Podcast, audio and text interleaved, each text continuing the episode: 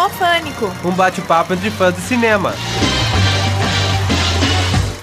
Olá, sejam bem-vindos a mais um Filmofânico. E hoje a gente vai falar sobre as duas partes de Blade Runner com a presença especial do Coleto, que é o nosso ex-colega aqui do Lab.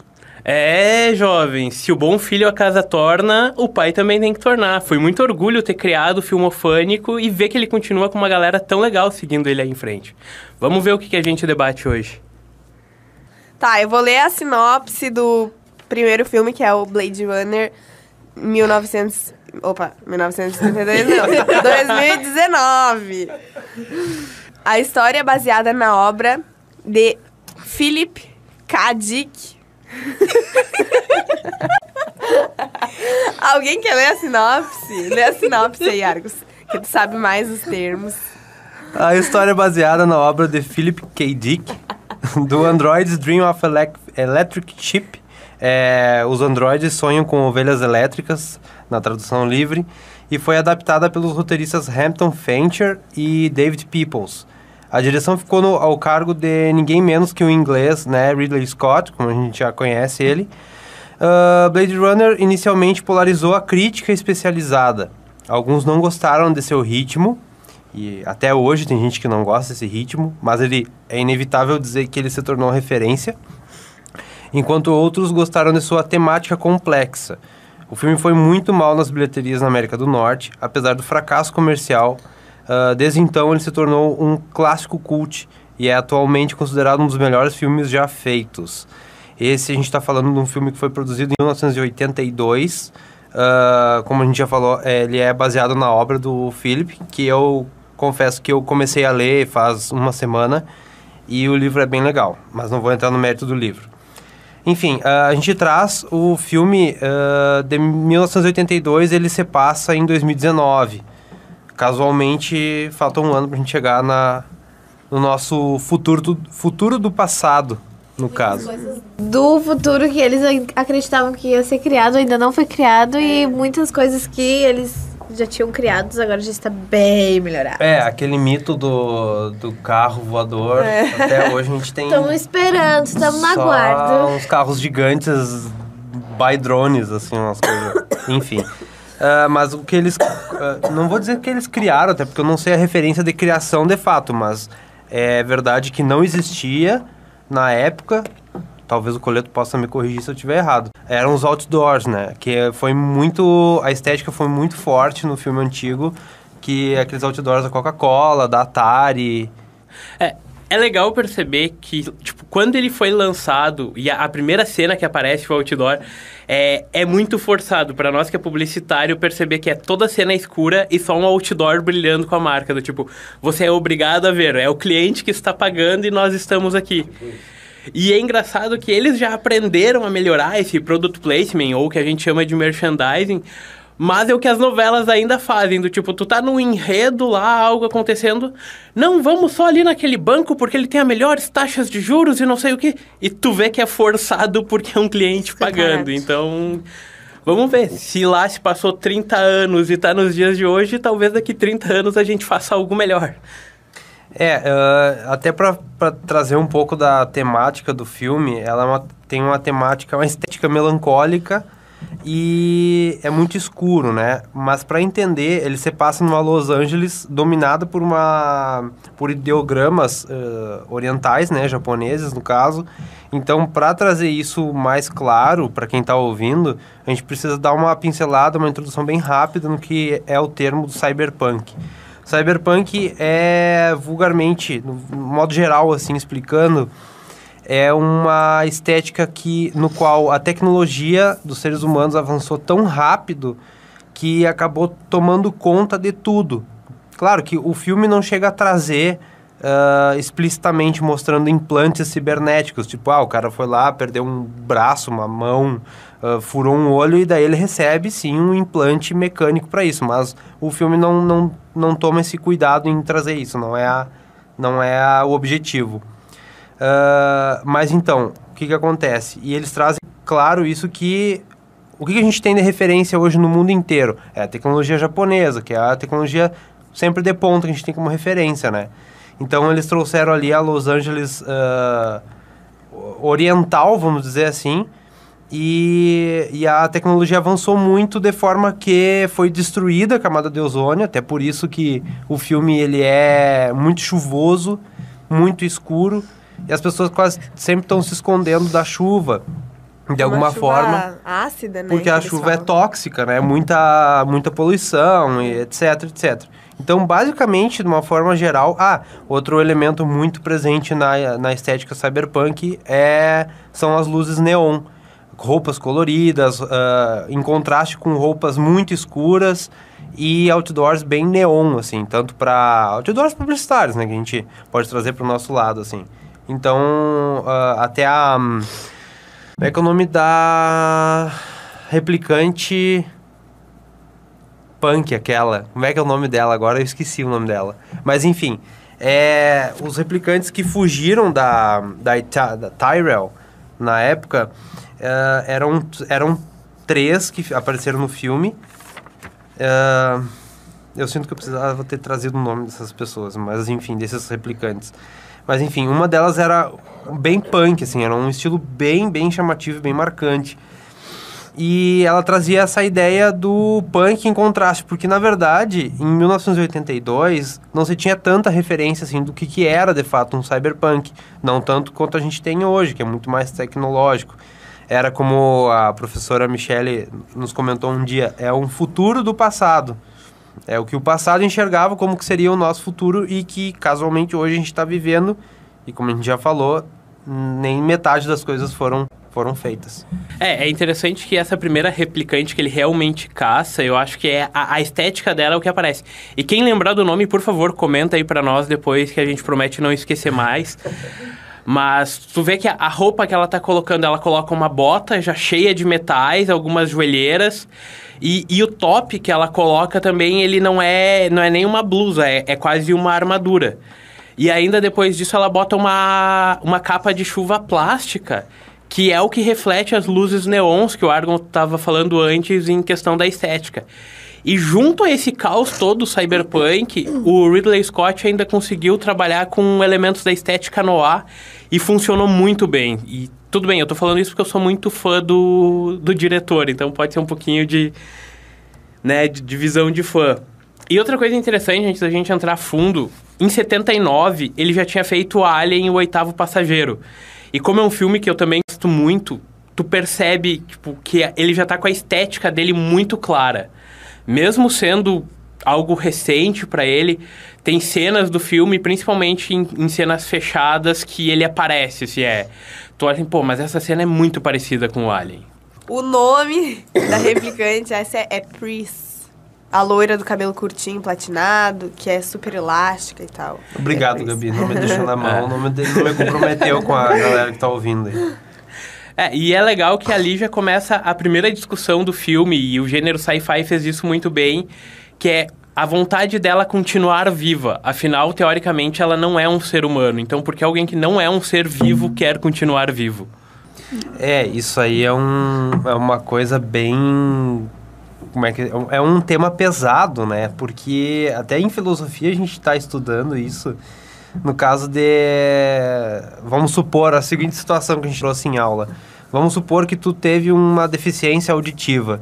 Aí tu recebe um implante, um chip no teu cérebro que supre essa deficiência. Aí daqui a pouco tu teve uma deficiência visual. E da mesma forma tu recebe um chip. Até que de tanto tu perder os sentidos e alguma deficiente, tu, o teu cérebro já não tem mais massa encefálica. É, na verdade, um monte de chip e circuito. E será que se isso chegasse a acontecer, a gente ia co- continuar com a nossa consciência humana? A gente ia, sim, ah, continuar sendo ah, tidos como seres inteligentes? Então, essa era um caso que a gente levantou em aula na filosofia ali, é a teoria de Turing junto com a teoria do quarto chinês. Então, é, é bem legal. Eu recomendo quem curte o assunto dar uma olhada nesses, nessas teorias que são bem interessantes. E, e o filme traz isso muito de uma forma muito legal, porque quem é o culpado dos robôs, dos androides serem criados? Somos nós, os seres humanos. E por que, que a gente é egoísta a ponto de que no início do filme a gente determina que um policial tem que caçar os robôs porque eu- eles não têm mais por que estar ali, só que ao mesmo tempo que eles clamam por mais tempo de vida, né? Enfim, eles querem aproveitar aquilo que eles tinham como precioso, que é a, a, a vida e, de certa forma, a consciência, eu acredito que, que seja isso, né? Eu vou entrar numa área de spoiler porque eu não acredito que 30 anos depois seja spoiler, é informação. Se você não assistiu até agora, desculpa, tá atrasado. 35. 30, é, 35 anos. Então, menos choro ainda. Porque a questão deles é que eles descobrem que eles são programados para morrer em 4 anos. É tipo um gatilho de segurança. Se se rebelar, mesmo que dê o caos, eles já estão programados à extinção. Então, quando começa toda essa discussão, e ela é muito bem trabalhada, talvez tenha sido um dos primeiros problemas que os críticos tiveram a ver o filme. Porque a estética cyberpunk, ela geralmente tem um gênero quase de ação colocado junto. Tipo, é muita guerra, muito tiro. E isso não ocorre no filme. Então, se um, se um espectador leigo for olhar, ele é quase um filme de sessão da tarde, onde um caçador vai caçar quatro androides e acabou. Porque a- o, o próprio Ridley, ele tem uma tendência a colocar detalhes que são informações para quem presta atenção. Então, tipo, são quase pequenos easter eggs que vão gerando novas especulações. Tanto que a primeira versão do filme, quando foi feita, já existia uma discussão com o estúdio e não é nem a versão do diretor e nem o final cut que foi sair depois. E várias dúvidas que existiam, até se o próprio Deckard, que é o, o detetive feito pelo Harrison Ford, que tu enxerga o Indiana Jones já ali, aquele detetive canastrão, um, um sobretudo 7 oitavos, só faltava o chapéu e o chicote, porque o resto tá ali é, ele começa a se perguntar a, a validade do que ele está fazendo. Tipo, realmente é certo caçar os androides e por que fazer isso, no caso, os replicantes? E existe um cuidado que, tipo, eles não são caçados para serem exterminados, eles são aposentados. Então, toda essa discussão se gera em torno do valor da vida. E é, é o ponto do primeiro filme, eu acho. E talvez por isso a crítica tenha pego um pouco pesado. Faltou a ação que eles queriam para uma discussão, discussão filosófica que não seria exatamente sci-fi. É, e já trazendo também pro lado da crítica, a gente sabe que hoje ele é tido como um, um filme cult, porém na época ele teve um investimento de 28 milhões, um investimento bem acima do ET, que foi recordista de bilheteria na época e de lucro, e ele arrecadou 27,6 milhões de dólares. Isso aí foi, é um déficit bem grande, então ele foi um fracasso. E é, hoje em dia, recém que ele está sendo tratado como um filme cult e referência em muitos quesitos. E digamos que o talento do diretor está sendo reconhecido 35, quase que 35 anos após o filme, porque ele é um filme lento, mas ele tem toda uma análise psicológica por trás. E já trazendo para o filme novo, que a gente já pode linkar com essa narrativa lenta, porque sim, ele é lento. Eu acredito que o Blade Runner 2049 ele teve uma discussão mais pesada ainda, porque um dos replicantes, que é o policial, no caso, que aposenta os, os replicantes antigos, ele tem um dilema pessoal tão pesado, na minha opinião, desde o relacionamento dele com a com o holograma, que esqueci o nome do, do holograma, é uma marca, vamos dizer assim. E ele tem um sentimento por aquele holograma e ao mesmo tempo a gente, se- a gente sente como é que é? Um pouquinho é como se estivesse assistindo um filme de, de romance, mas ao, a- ao mesmo tempo que entra uma depressão tão profunda de tu pensar assim, putz, toda essa alegria dele é vazia, não, não a Joy é vazia. Tipo, e- não tem joy ali. e é muito emblemático, porque ela vai na chuva, aquela cena da chuva é tão emblemática que me marcou. E olha que eu sou ruim de memória. É, ela vai beijar ele e do nada ela serve como um transmissor pra comandante dele, da polícia, entrar em contato com ele. Então, tipo, quando ele vai beijar ela, o, o clímax da, da cena é justamente a bomba que ele toma na cara, assim, de tipo, não, não, isso aqui é só uma brincadeira, isso aqui não é, não tem que ter sentimento aqui. Isso é uma coisa bem pesada, cara. É, eu fiquei tipo, como assim? Ele beijando um holograma? Tipo, nossa, que, a que ponto chegamos? Que Chamou bastante atenção na questão do holograma. É que o, o holograma é igual pra todos todos os hologramas do filme Ah, são é? iguais. Por isso que ele, a, a marca Joy não é. É. nem o nome dela. O nome, ela é tida como Joy o nome, mas é uma marca. Isso aí é frustrante.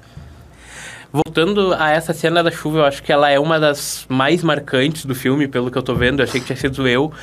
Mas na minha questão não foi exatamente a questão do beijo. Foi como ela conseguiu, tipo, traduzir e tu percebe que é o computador entendendo o que é a chuva e a pele molhada. Então, no primeiro momento, aquelas gotas estão passando pelo holograma e ele calcula e muda, tipo, a estética da pele para ela ficar molhada. E tu percebe que o holograma começa a sentir isso de forma diferente. Eu, eu acho que esse é, é o primeiro momento que diga que eles tentam mostrar direto, assim, a máquina está viva. E, e outra cena que, já trazendo esse gancho aí, é a cena que ela se coloca no lugar da replicante física. Pra, pra ir, né, com o cara, ter a relação física real e ela ter aquele negócio, e ela mesmo diz, ah, eu quero ser real pra ti. Cara, isso é, é muito bizarro. Essa cena cara. foi bizarríssima. É, porque, tipo, aparece as duas. Porque elas não são completamente iguais. aí Elas ficaram, tipo, no mesmo lugar. E ao mesmo assim. tempo, a franja da outra e. Ai, muito E a mão, esquisito. quando, tipo, uma mão mexe, a outra não mexe. de Elas estão sincronizando. né? É. Aham. Não, e outra, o cara, ah, o drama dele é tão forte que ele, ele acha que ele encontrou o pai e a mãe dele. E o filme joga na. na- eu senti como se fosse na minha cara, porque tu, tu pega preço por ele. Tu, tipo, porra, coitado, cara. Foi uma vítima, que daí tem as memórias dele do cavalinho de pau dele, que ele escondeu lá, não sei o quê. Tu, pá, que massa, ele vai encontrar o pai dele. Talvez dele. ele não seja um replicante Cara, só por é, ser um talvez, tipo, replicante. ah, ele, ele é o filho, cara, nossa, que blow mind isso aí. Aí quando vê, não, pão, na tua cara, assim, não é, não, não tem ninguém, o cara é Peraí. só um robô, o cara é só... Agora me deu um, um troço, assim. Porque no primeiro filme, lá, o 2019, ele é um replicante, certo? O, O Deckard? O Deckard, sim. Sim. Não era pra ele durar só quatro anos? O que, que ele tá. Peraí. Porque ele é uma Agora outra versão. Tanto que no 2049, o que o. Eu esqueci o nome do novo detetive, galera, desculpa, mas. O, É Office K. é, é o É Kay, Kay, depois é é, o. Kay, Ah, que Kay. depois aparece o, o nome dele. Ele caça replicantes antigos que tinham prazos de vida indeterminados. Então são, são grupos específicos. Porque talvez algo que a gente não tenha falado, os replicantes existiam para trabalhar. Era um trabalho escravo, literalmente um trabalho escravo, ou na própria Terra, algo que o ser humano achava degradante demais para fazer. Então eles literalmente foram produzidos para ser o lixo social para ser mandado. Até hoje, até jogos recentes estão trabalhando com isso, querendo ou não.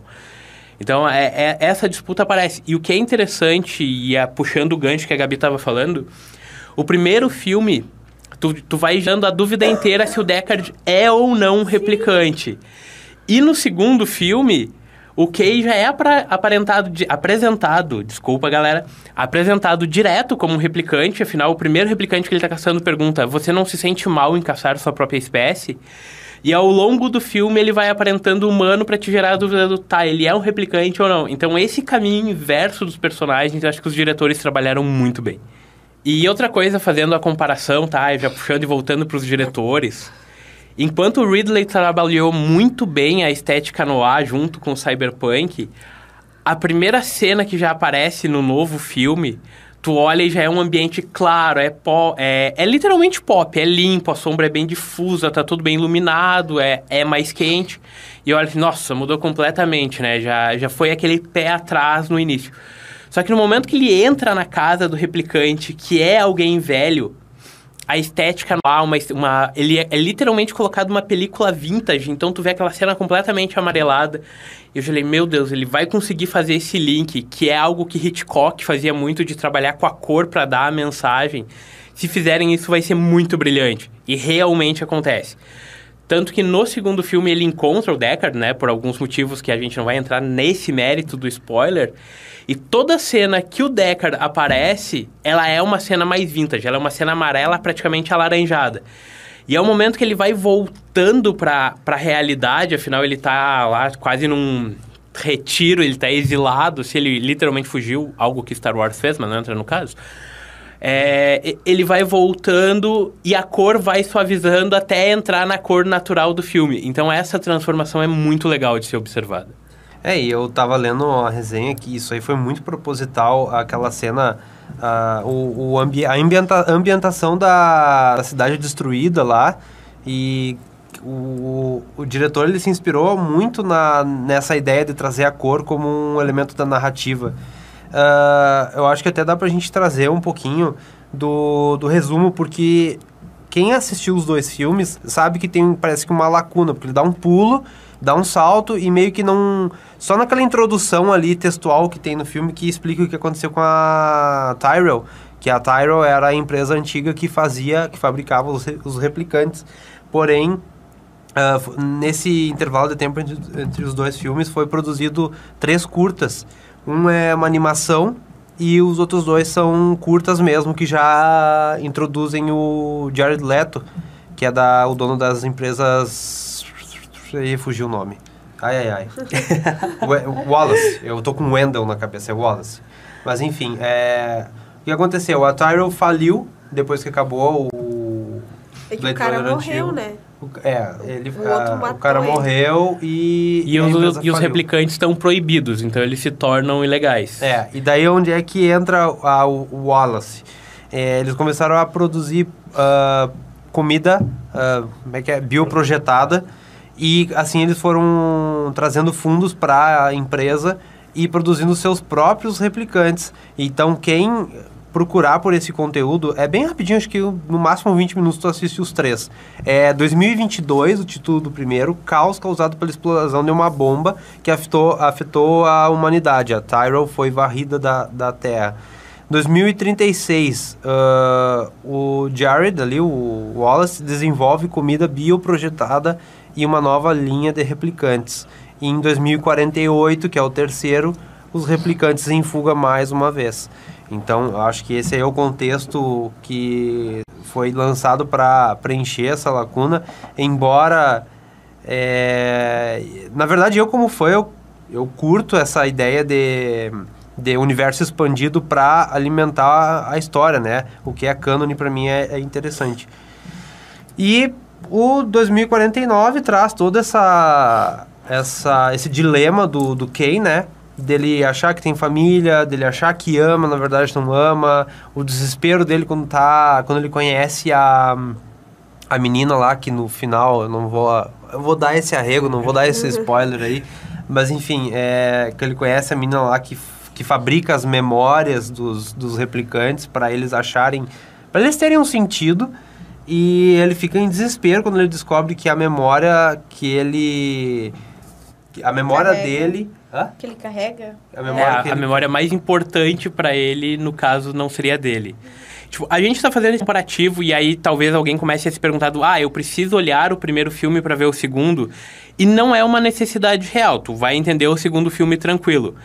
Mas existem lacunas, se tu olhar direto só o primeiro, que estão respon... ah, desculpa, se tu olhar direto só o segundo, que estão respondidas no primeiro. Essa, essa própria questão do implante de memórias, ela é apresentada no primeiro filme. Porque o próprio criador da Tyrell, o, o próprio Tyrell, ele, ele diz: Ah, eles duram muito poucos para terem experiências que para nós são corriqueiras. Então, no momento que nós implantamos memórias neles, eles se tornam mais fáceis de serem obedientes. Então, é- essa discussão sempre existiu, assim, de como nós somos moldados pelas nossas próprias memórias e afins. E aquela cena do. Tá, é um baita spoiler, mas não faz muito diferença. Aquela cena que o aquele replicante lá, no primeiro filme, que é- vai pedir mais vida pro Tyrell. E aí ele beija o cara e depois esmaga o crânio dele. Tipo, qual é o sentido dessa cena? É, A gente ficou tipo. Foi tipo. O que que tá acontecendo? Agora, olhando desse jeito, ah, acredito que foi tipo, como assim tu tem o poder sobre, poder sobre a minha vida?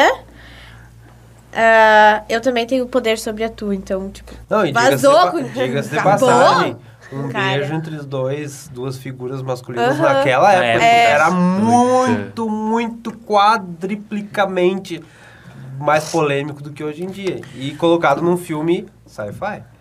É, e eu acho que essa cena, talvez o- Argus, que é um pouco mais nerd que nem eu, tipo, é, é, é- é muito cânone isso de acontecer, porque é, é a criatura encontrando o criador.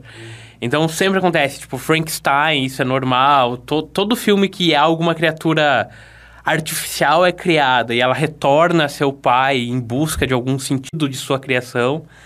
É, é exatamente a, a busca do ser humano do porquê nós existimos. E no momento que ele assim, não, tu não foi criado por nenhum motivo especial, você é só... Uma é, máquina é, de trabalho. é quase Nietzscheano numa síndrome de super-homem, se nós for filosofar. Eu vou mais longe, vou ser um pouquinho mais polêmico. Isso aí, ao meu ver, é, é um reflexo de como que o diretor coloca a ótica da humanidade perante Deus, né? O criador e a criação. Então é é um reflexo disso que traz um filme que é impactante. Não, e é, e é o objetivo do filme, eu acho que é essa discussão. A gente não tá nem entrando no livro porque não, ah, não, é, não é o ponto. Mas se tu for olhar a própria pergunta do robô, é, no, no caso seria replicantes sonham com ovelhas elétricas, é já o argumento de ah, seres humanos para dormir contam carneirinhos. Então, teoricamente, os replicantes vão contar carneirinhos elétricos. Então, essa discussão ela é, é muito legal e presente no filme. Então, se tu olhar com essa ótica, é um baita filme. Agora, se tu espera um filme de sci-fi com ação, Tiroteio, loucura. Desculpa, não é o filme pra você. Ideia, não é a ideia. É, tô, tô dando uma dormida às vezes. Tá, então só pra... É um Pede filme longo, os dois são longos. A gente acha que tá acabando, vai olhar, falta uma hora e meia, ainda duas horas. E o Argus ainda fala, ai gente, falta bem pouquinho.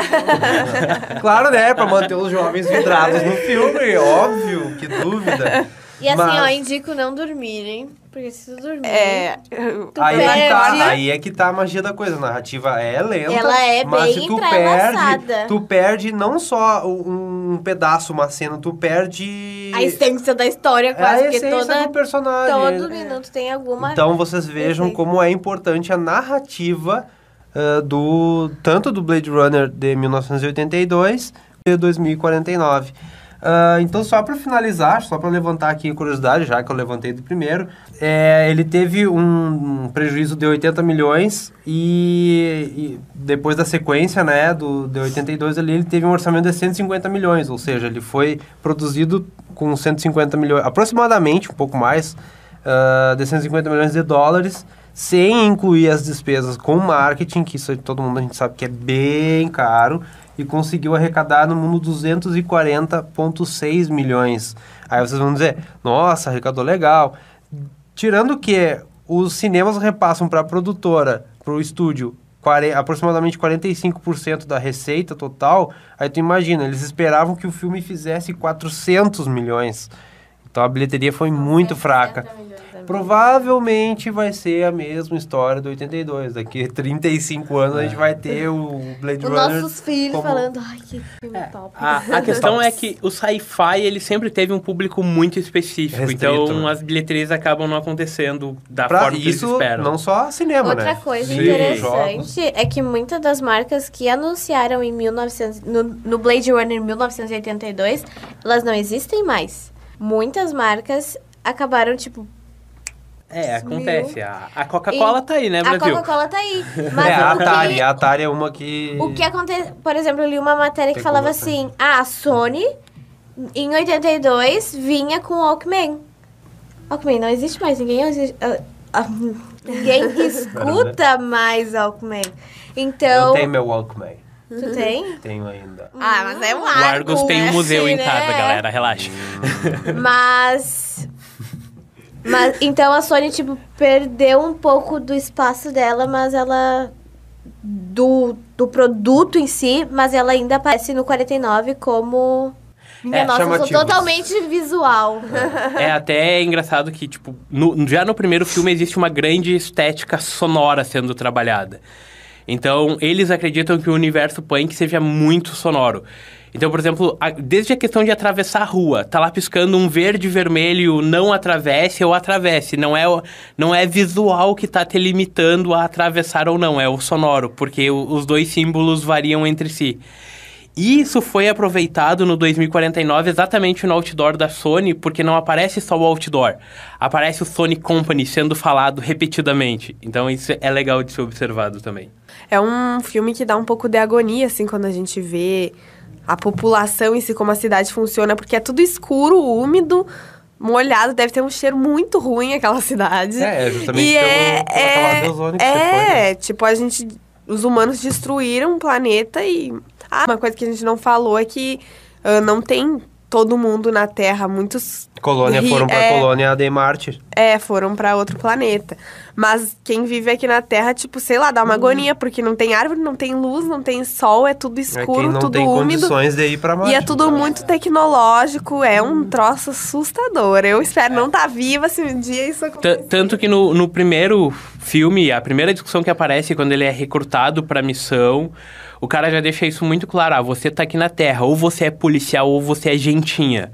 Então deixa claro que o que ficou aqui na Terra de ser humano é, é ralé, não é? Quem saiu... Ou, no caso, o próprio Tyrell, que daí é o dono da empresa, né? Aí a elite vai estar sempre lá nas, nos prédios altos e... é, essa estética aparece sempre. E acho que para encerrar, já que a gente tá no caminho, é interessante ver como Hollywood continua tentando fazer o sci-fi emplacar. Então eles sempre colocam aquele elenco de peso, e essa vez não foi diferente. Os dois filmes têm grandes nomes. Se a gente sair dos dois filmes, pega Ghost in the Shell também botou grandes atores para tentar fazer uma bilheteria grande, porque é um gênero que ainda é visto com muito preconceito, infelizmente, na minha visão. É, eu também. Eu, bom, sou suspeito pra falar, né? Tô consumindo conteúdo uh, sci-fi e, e cyberpunk aí a fuzel, como diz outro. Então eu acho que é isso, né, Gabi? Acho que é. Mas eu só assisti o 2049 por causa do Ryan, né? Vamos se respeitar. Eu só assisti esse filme por causa do filme fânico. No fim é legal, mas é um A cansativo. Ana fica, né? nossa, como ele é gato, né? Então tá, é isso, gente. Ahn, fiquem ligados nas nossas redes sociais que a gente ainda vai fazer alguns outros filmofânicos pra acabar com o ano, como algum especial de Natal. E. Com o Roberto Carlos. E a Misha, a Misha vai ter que entrar nessa. Vai, ah, vai. Ah, ela vai Eu amarro ela aqui dentro do estúdio e não tem. Tem que falar. Só sai Fica falando. Então é isso, gente.